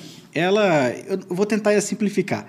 É, a alimentação dela, quando vai entrar a munição dentro do, do, do cano ali da câmara, a dela é uma câmara mais justa. Então é para mais performance, para dar mais velocidade, mais Precisão. É, é. E no teste que eu fiz, eu usei uma munição que é uma munição de treino, uma munição mais de competição para certas categorias para furar papel, para deixar o papel bonitinho. Então a ponta dela é meio quadradinho. É um cone É um- É um, truncado. cone, é um cone. E esse tipo de munição não casa com esse tipo de arma. Tipo assim, ó. Já em armas comuns que não tem essa especificação. É, É essa essa É. mesma ponta aqui, é desse estilo. Não, essa, você, você usou ela na Ronin e não funcionou. não É funciona. porque, vamos lá, o projeto 1911 é antigo. Ele foi feito para munição redondinha, ponta redondinha. Foi É feito ogival. Para ponta ogival. Mas é, existem armas, por exemplo, em Bell e Taurus, são muito mais acessíveis, que não têm essa característica de performance. Então elas aceitam essa munição. A Sig Sauer mesmo, eu tive muito problema com a Sig Sauer antiga. Ah, eu sim. tive uma P250 há muitos anos atrás, que eu consegui trazer, importar. Cara, munição original engolia tudo. A munição, se ela tivesse um pouquinho dilatada, esquece a câmera, extremamente justa. Não passava, travava no cano? Nossa. E aí você pode pegar, por exemplo, um lote de munição importada é, que não funciona bem com certa arma sua. E aconteceu justamente com um amigo meu lá em São Paulo, o Fernando Cafuri, não sei se você está assistindo, um abraço para ele. Ele pegou um lote de munições que não casava com a arma dele. Era 9mm, é o calibre da arma dele, só que a munição era um pouquinho mais larga e a câmara da arma dele era muito fechadinha. O que, que aconteceu? Ele deu 50 disparos, falhou 5. Hum. Deu 5 panes. É muito. 10, é, é ridículo. É 10%. 10%. 10%. É. Imagina durante um confronto. Porque a munição não casou com a arma dele. Então é uma coisa que a gente sempre fala, ó, se for ter uma arma, não deixa ela de enfeite. Faça testes, vê se vai dar se a arma sua tá funcionando, se a, a munição vai casar bem com a arma e tudo. Geralmente as munições que a gente, as nacionais, elas são feitas para funcionar em qualquer coisa. Ela é um padrão assim para funcionar em tudo, né? Genérico. um- É bem genérico. Então, a maioria das munições nacionais vai funcionar com quase todas as armas que a gente tem hoje. O cara ter uma arma e não fazer teste é como ter um carro e não ver se tem água no, no- motor, Vamos né? ver se tem gasolina É, ver se tem gasolina. A É gas- tipo isso. é. Colocar diesel na- no carro a gasolina. E ali, fora né? que a munição ela também ela é perecível. É, tem isso também, né? tem Ela, validade. em média, Eu depen- sabia. dependendo das Seis- condições, seis em média, seis meses. Pode Depois- ser menos. Depois de aberto. Pode ser muito menos. Se você deixar ela fechadinha no lacre original, pode durar 10, 20, 30 anos, fechadinha. No, dentro do lacre. É. Abril, seis meses. Abril, em mé, pode ser seis meses, pode ser um pouquinho mais. E pode acontecer também, que é muito comum, dela começar a perder potência com o tempo. Hum, Porque ela está sendo exposta, é, pega umidade, pega variação é, térmica, Temperatura. né, temperatura. Então isso tudo afeta. É, é toda uma química, é algo muito complexo aqui que ficaria até chato da gente ficar falando. Mas mas dá, dá para resumir, quer ver? Há muitos anos atrás eu vi um cara, uma reportagem de um cara que foi salvo por uma caneta. Munição antiga, ué. munição velha. Ah, o projétil. A ideia da Bíblia, Não. né? O cara tava com a Bíblia no bolso e a Não bala... passou, tá. aí o outro tava de capacete tal. Uhum. Não, não transfixou. eu vi um caso uma vez Munição. de um rapaz, acho que não sei se foi briga de tráfico, facção, não lembro. Só sei que uma vez chegou um rapaz andando no hospital lá da minha cidade com seis tiros de 38 no peito. E ele, Ô, chegou, louco. ele chegou andando lá. Outro zumbi. Não, não. Aí você pensa, como que o cara toma seis tiros de Nunca. 38 no peito e chega andando tranquilamente O lá? Superman. Ficou tudo na pele dele. Provavelmente todas as munições estavam muito antigas. Velha, né? E o cara fez não, velha. história, né, cara? Existe, cara fez história. eu já vi caso de munição estar tão velha, de, do- disparar e a- é, ficar presa na pontinha do cano. Uau. Tipo, por um pouquinho a mais ela não caía do cano aqui para baixo. Seria muito cômico, né? Agora existe também da munição ela ficar tão fraca da- do projétil parar no meio do cano. Aí é um perigo. Aí o cara dá E é o mais comum. É ricochete. Não, Não, o cara é- é, eu- em cima, eu- explode o cano. Eu vi, inclusive, uma- um vídeo seu, a gente estava comentando aqui nos bastidores, muito interessante sobre isso, né? Que teve um. Você uma Glock, não sei se era sua, de um, um a arma não amigo. tinha culpa, a arma não tinha Não, culpa. não era, Foi não era munição. culpa da arma, né? E aí, conta pra gente o que aconteceu lá nesse O negócio. projétil, quando foi fazer o disparo, o, não teve força suficiente para atravessar o cano. Pouca gente sabe, mas se você pegar um projétil e pegar o cano, você pode empurrar com toda a força que você tiver. Você não vai conseguir fazer essa, esse projétil passar do outro lado, porque ele passa extremamente arrochado, a ponto de quase que comprimir certas partes o projétil. Tanto é que fica até meio que a impressão digital, assim, a grosso modo, né? Do raiamento no projétil. Então você com a mão, você vai você pegar um dia, tiver a oportunidade de pegar um projétil, você não vai conseguir atravessar por nada. Não importa a força que você coloca. Mas enfim, então o projétil ele tem que- a munição ela tem que ter uma força para fazer ela passar pelo cano, para dar toda aquela pressão, aproveitamento de gás, enfim. E essa munição no caso né, do dia do vídeo lá, ela parece que estava contaminada por umidade, a pólvora dela, o propelente, né? Tava, ele pegou a umidade. Resumindo, uma, par, uma parcela ou quase nada daquela pólvora funcionou. Então, o tiro, quando você faz o disparo, tem a espoleta, que é uma bolinha que fica lá atrás, que é onde recebe a marteladinha ali do percussor, que faz uma explosão. Essa explosão ela já é suficiente para empurrar o projétil na metade do cano ou um certo ela já, já é uma explosão forte. Essa explosão é para acionar a pólvora, que é para dar toda aquela explosão, né, todos aqueles gases para fazer o tiro, né? Para sair com aquela força que a gente conhece. E se a pólvora ela estiver contaminada ou só uma pequena parcela dela estiver funcionando, pode acontecer esse caso do projétil parar no meio do cano. E quando ele para no meio do cano e você dá outro disparo, é como se batesse numa parede. Uma pólvora, um, um projétil aí, no geralmente o cano ele Explode a arma, a arma explode. Ou então danifica muito a arma. Se for uma arma muito boa, muito resistente, vai só danificar a arma e não vai te machucar. Se for Uhum. uma arma antiga, provavelmente te machuca bastante. Uau. Isso Caraca. acaba sendo muito perigoso. Deixa eu fazer uma pergunta aqui. Ah, tem um parente, né, hipotético, que ele não é muito sensível, a, parte do- a pauta do armamento para ele é muito sensível. Né? Então, é, como convencê-lo dos benefícios do armamento? Primeira coisa, a coisa mais fácil de converter alguém que não gosta de armas é levar no stand de tiro. É. Leve essa pessoa lá. Vai ver que é um ambiente familiar, é muito divertido, é um ambiente seguro. E as pessoas que estão lá geralmente não tem nada a ver com aquilo que os desarmamentistas pregam. Falam que são pessoas violentas, pessoas. É, como é que eles costumam falar, Júlio? São pessoas. Fascista. fascistas. Carrancudos, né? Não mal, tem- mal educados. Você chega lá, é família. Bárbaros. É, é- é gente, é gente que tá lá, você sabe que é mais para divertido que qualquer coisa. Porque é muito divertido. E a pessoa, quando ela tem esse contato com armas, né? Eu conheço, eu tenho alguns conhecidos e tudo, que eles têm um viés bem de esquerda, assim. né? E quando eles tiveram contato com armas ou foram entendendo do assunto, virou armamentista. Ainda não mudou o viés ali de esquerda e ainda tem que entender a importância das armas para isso, né? Mas eles não são contra mais o acesso de quem tem de quem é apto, né, a ter armas. A gente fala apto é psicologicamente, tecnicamente, sem é, um passado sujo, sem ter cometido crimes e tudo. Então isso aí é uma pessoa tá apta hoje para ter uma arma legal. E legal qualquer pessoa vai na esquina ali e consegue, infelizmente, né? É, Brasil. É duro, falo, mas tem é que tirar o chapéu pro cara que bate na porta da administração pública e fala, olha, eu quero registrar minha arma. É. O cara não Tem tá ter cometer coragem. crime, amigo. Não. Ter coragem. Tá. É tem que como ser se- de bem, tem que ser de bem. Para você cometer um crime com uma arma legal, imagina que você vai num mercadinho, né? Num supermercado, e aí você vai lá e furta. Vamos supor que você vai furtar alguma coisa lá. Um, uma- um computador que está lá.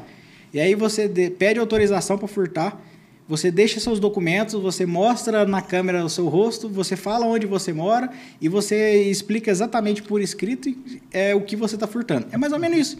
Para você ter uma arma hoje, você tem que praticamente mostrar sua vida inteira para o governo. Você tem que pedir uma autorização. Ela, é, depois você dessa autorização tem outras, tem uma série de burocracias.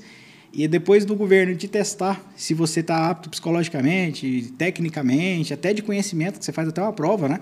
Escrita, aí sim ele te dá essa autorização. Então, é, é algo assim, se você for cometer um crime com arma legal, é a certeza que você vai ser pego. Você vai É. ser pego, você deixou todas as provas possíveis.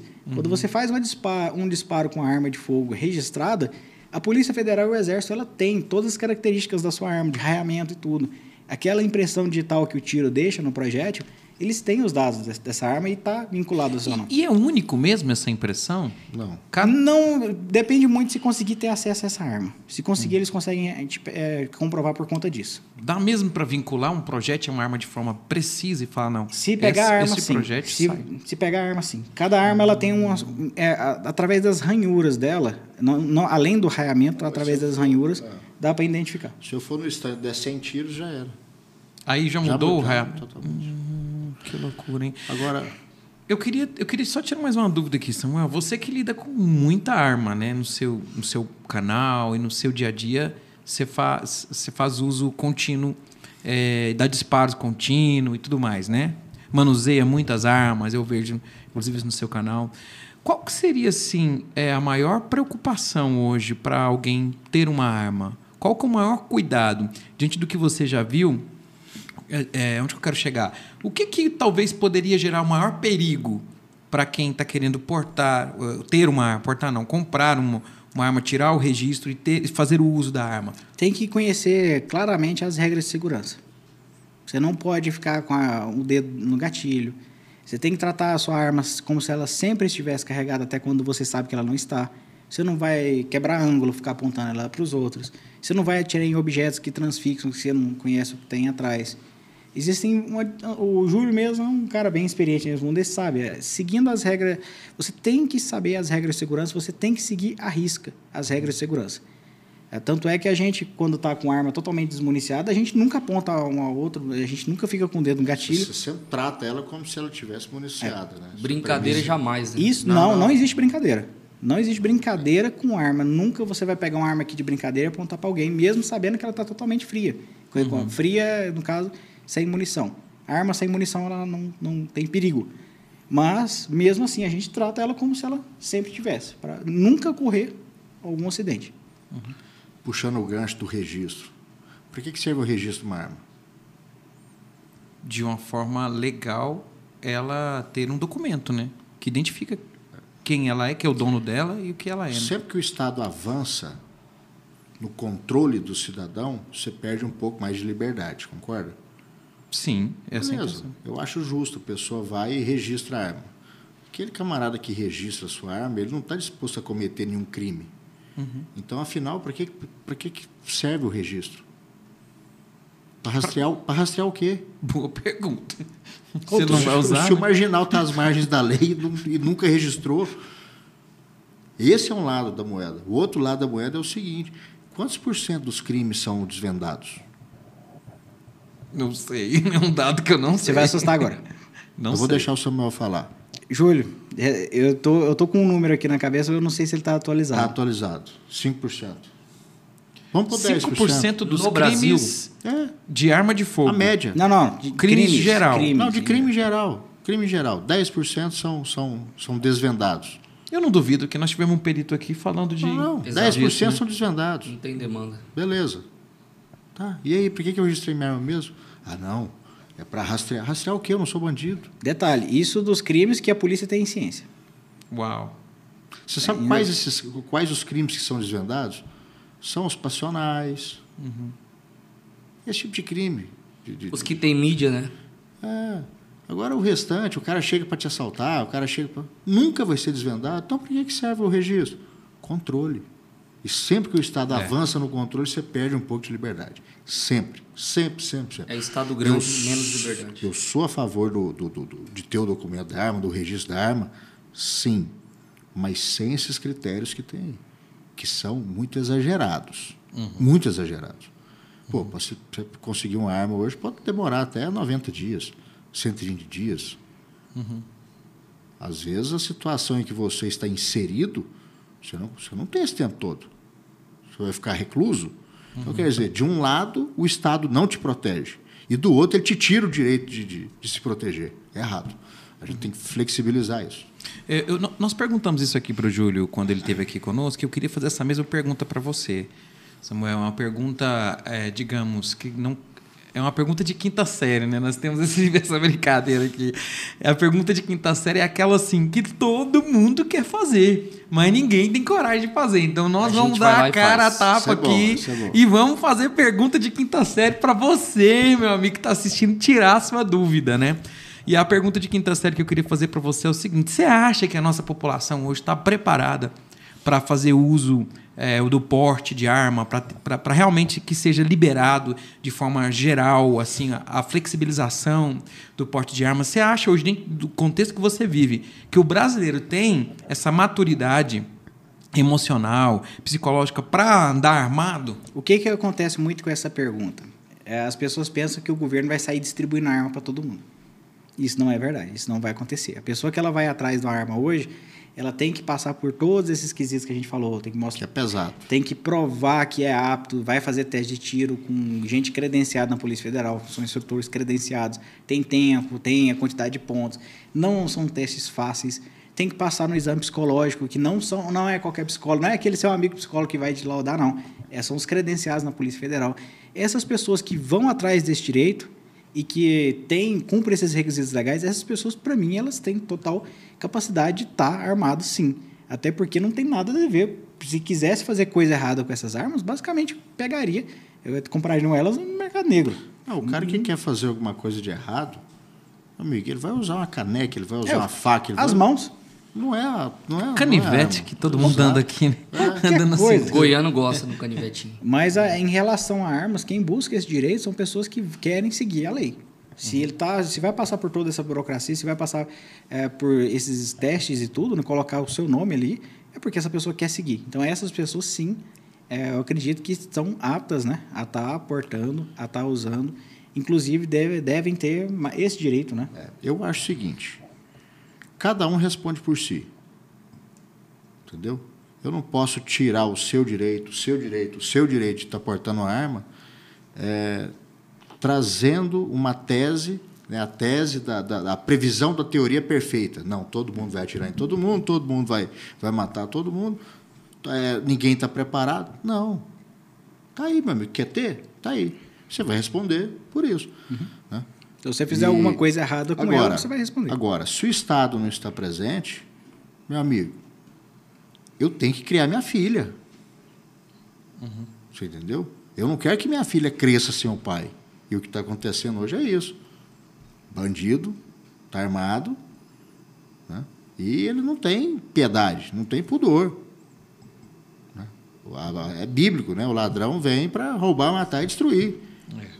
Esquece, né? Minha filha não vai chorar. A quantidade de casos que a gente vê da pessoa não reagir, ao tempo todo fazer tudo que o bandido quer e mesmo assim vai lá e dá um tiro, É, grande mesmo. é grande. Nós tivemos um caso em Goiânia, inclusive recentemente, né, de uma professora que foi assassinada por um ex-aluno, né? Eu estava vendo uma reportagem essa semana. Diz que o cara guardou o rancor dela. E aí passou Porque um ela ano, não cara. deixou ele vender droga na escola. É, e ele era um cara um um fiozinho de ouro, como dizia, né? E aí ele guardou o rancor da mulher. Passou um ano, ele ma- manipulou uma forma de invadir a casa dessa professora e, de forma muito terrível, tirou a vida da, Isso que dessa eu falo, professora. não é, não, é, não é arma. A arma é um, é um ferro. A arma é só é um frio, objeto. É um objeto. O intento está no ser humano. A maldade está no cara. Esquece. Eu vejo muita gente preocupada, ah, mas ah, ter, ter uma arma em casa. Ah, você briga com a sua esposa, briga com não sei quem. É é uma coisa que até o Benê Barbosa fala muito, né? Eu admiro muito essa, esse exemplo dele. Vamos supor você tem um irmão, você tem um pai, né? Uma mãe ali, tudo em sua casa. Você já, com certeza, já discutiu, já brigou feio com, com esse parente seu. Alguma vez você pegou uma faca e tentou esfaquear essa pessoa? For É tipo, ah, é, Psicologicamente ah, tem em casa. Beleza, você não tem faca na cozinha, não? Não tem um- uma pedra, uma caneca dessa aqui que você bater Cara, na o mesa? ser ela humano, vai- quando quer matar, ele mata. É. Ele É. vai pra cima e mata, né? A arma não vai mudar nada, é só um objeto. É, Duas coisas interessantes que eu queria comentar. Uma é que teve um vídeo também que viralizou essa semana, nos Estados Unidos também, é, onde uma mãe ela colocou uma blindagem na mochila do filho e ela ensina ele a se proteger em caso de entrar um maluco lá armado, ah, como aconteceu em alguns casos pontuais, ele ir para o cantinho lá com a mochila dele. Isso é interessante, a questão da educação, né? Porque da mesma forma que é, se fala muito nessa preocupação de ter arma em casa por conta de crianças, e aí, claro, quando acontece um caso pontual, a mídia dá ênfase naquilo ali, parece que é uma coisa, a coisa que mais acontece no mundo, né? Eles conseguem manipular muito bem essa informação. Na teoria seria lindo esse caso. Eu, eu pensei agora aqui, imaginei uma cena Hum. da criança levando um tiro na, na blindagem na mochila. Provavelmente ele ia morrer de hemorragia, ia quebrar as costelas dele. O disparo é, é muito a forte. força, né? É muito forte. A blindagem. Uau. Em como se for uma contrapartida-? Ah, o que resolveria esse caso seria o, o professor ou alguém estar armado. nessa- Exatamente. Em contrapartida, tem A- a vídeos blindagem também não- dos professores sendo treinados no armamento para proteger a, sala de aula. A Né? blindagem é muito comum de você ver. É, o pessoal fala muito, é, dá- dá muita ênfase, né? A mídia manipula os mais fracos, vou dizer assim. Infelizmente, é uma verdade. Não, eu vou falar mais fraco que o cara vai ter que entender que se ele está se ele tá é, absorvendo aquilo, e não está procurando buscar informações para desmitificar aquilo, para conferir se aquela informação é verdadeira ou não, é fraco. E aí o cara vai dizer, ah, armas tal. Estados Unidos são quase 400 milhões de habitantes. Tem mais de 400 milhões de armas. Tá? É, mais, é mais de uma arma, é 1,2 armas por habitante, Uau. praticamente. E os números que ali se apresentam, né, é, de homicídios por 100 mil habitantes, está abaixo de 10. Ou seja, é um país seguro. E ponto. E ponto. Não, ah, entrou, matou, chacina. Não interessa, amigão. É Mas seguro. olha só, É seguro. Quando você. Mas ninguém fala que a galerinha do morro É. né, faz com que o Brasil bata mais de 30 mortes por 100 mil habitantes, ou seja, é, cinco vezes mais do que um Paraguai que está aqui do lado.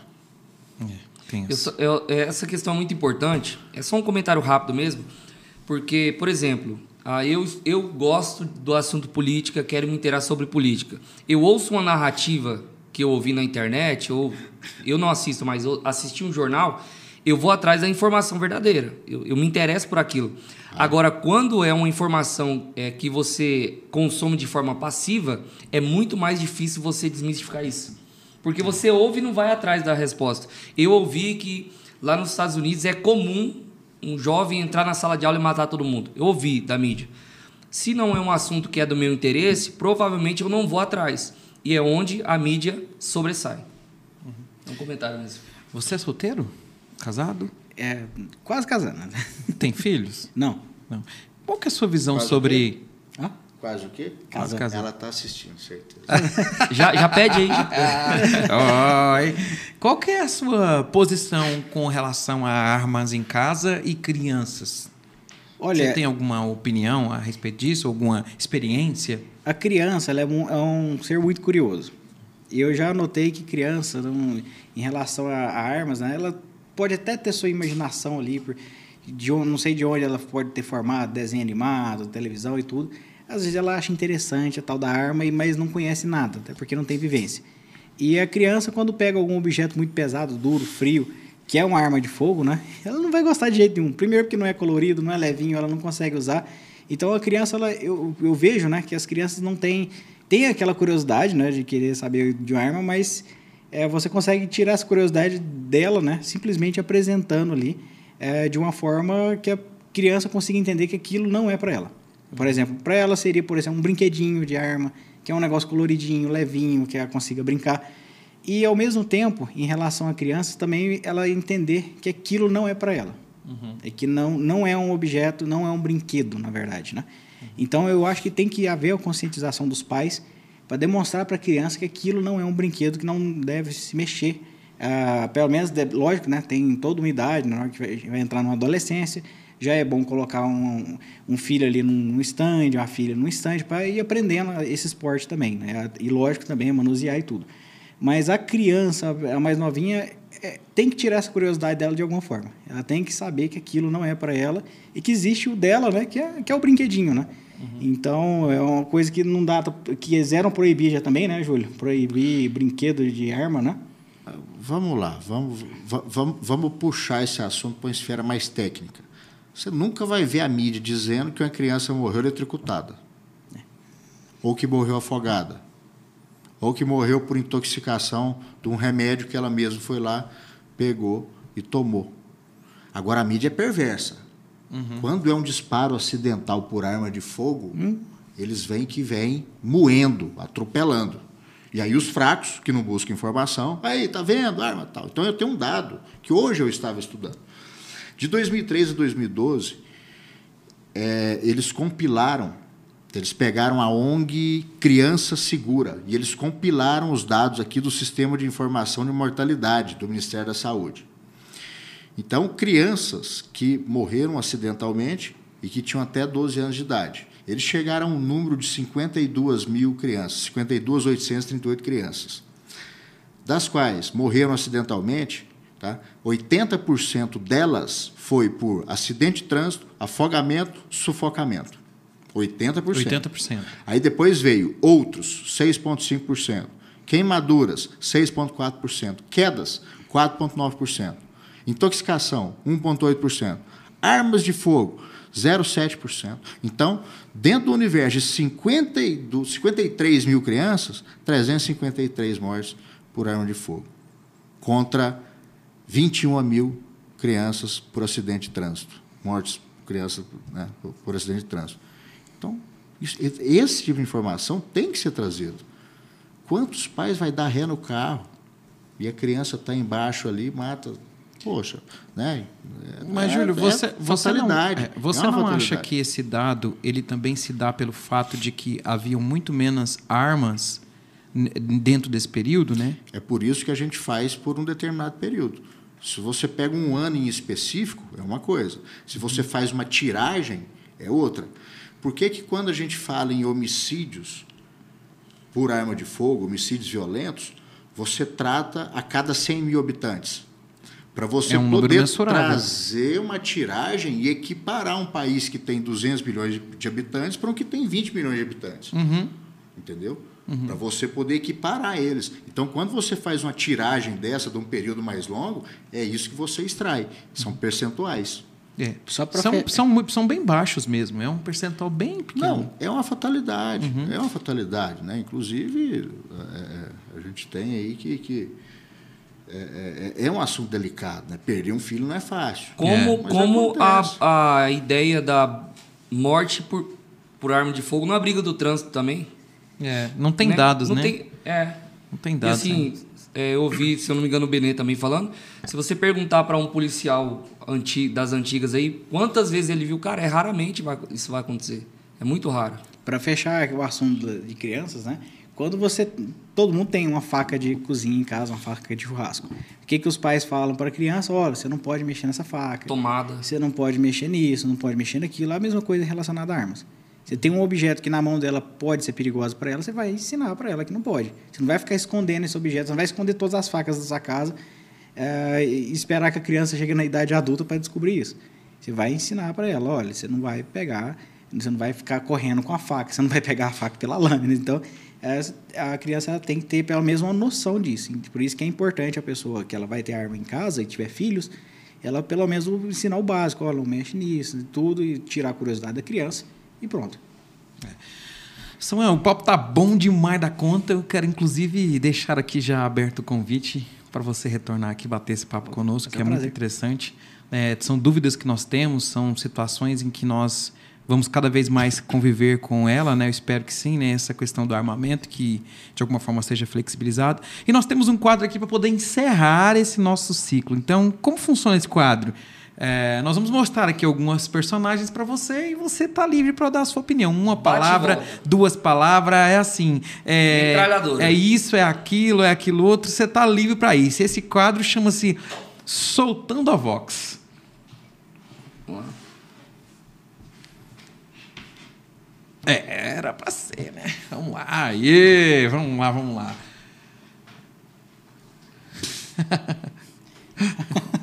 Você quer que eu vou preso? É, hoje tá perigoso, hoje tá perigoso. O que, que, Assistência. você- que que você tem contra careca? Ai, Não precisa dizer, se não quiser. Tá Vamos bem cada- polido, tá bem polido. Tá bem polido. Beleza, beleza. Cabeça de ovo. Nossa, cara, esse aí por um bom tempo eu fiquei com vergonha de dizer que eu era youtuber. As pessoas me rela relacionavam todo mundo que era youtuber com ele, sabe? É. Imagino. Ah, esse aí é o armamentista raiz, viu? Esse é o armamentista raiz. Mito. Esse, esse é o sonho em ser ditador, esse aí. É, Deus sem Déspota. ser ditador. Né? Desarmamentista raiz. Desarmamentista. É, bem tão raiz que nunca devolveu as armas dele. Ele tem arma? Todo, ele tem 38, ele tem carabina Puma, ele tem uma AK-47.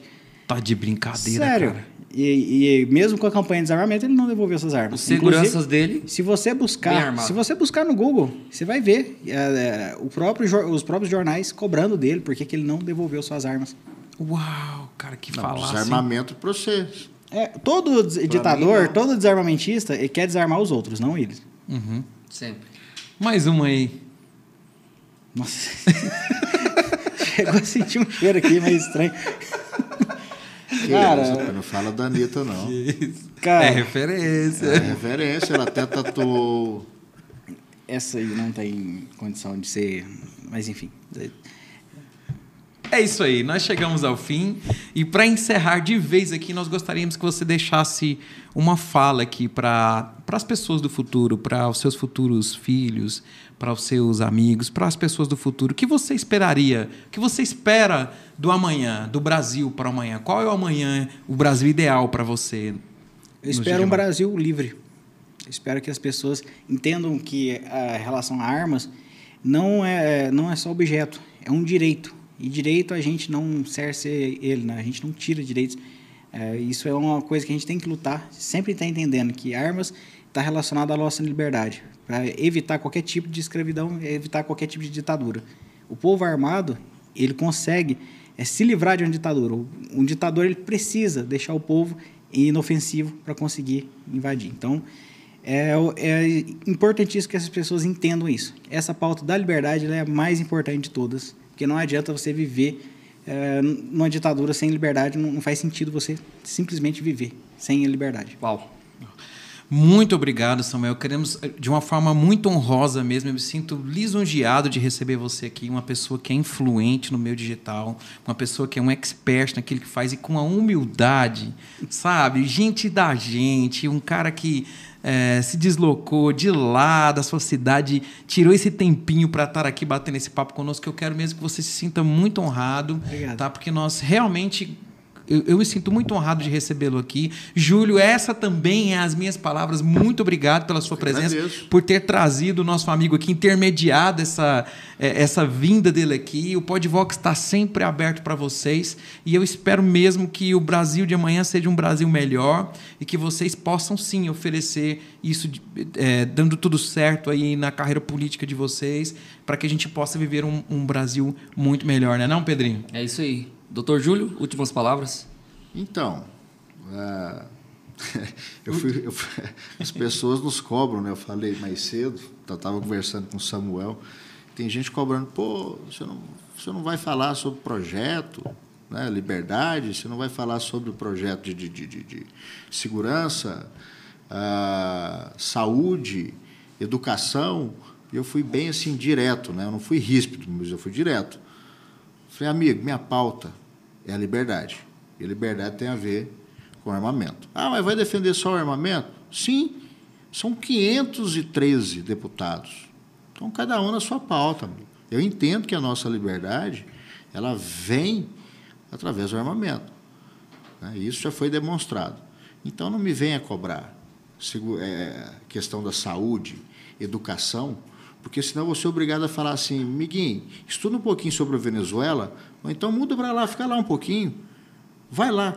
O desarmamento na Venezuela que trouxe esse caos todo. Vai reivindicar saúde e educação lá para você ver o que, que você toma. Então é isso, eu acho assim, a gente está caminhando para um momento muito importante, principalmente politicamente falando. Né? A gente tem que reeleger o nosso executivo e temos que colocar pessoas que são aguerridas e comprometidas com a pauta. Tá? Isso por si basta, eu acho que o recado foi dado, as pessoas que nos conhecem sabem o que a gente já faz e isso é o mais importante. As pessoas têm chegado na gente e simplesmente cobrado o seguinte: olha, eu já sei o que você faz, vocês vão continuar fazendo?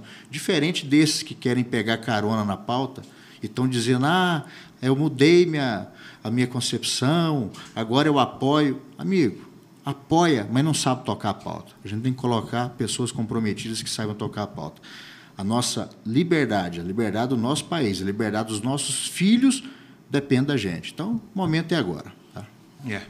É isso aí, boa noite a todos vocês. Muito obrigado pela presença, Dr. Júlio, Samuel. As portas do Podvox estão sempre abertas para vocês. Boa noite, Globo Terrestre! Uh! Se inscreve no canal. mais. Isso aí. Sigam o Samuel Coach no canal dele. Sigam também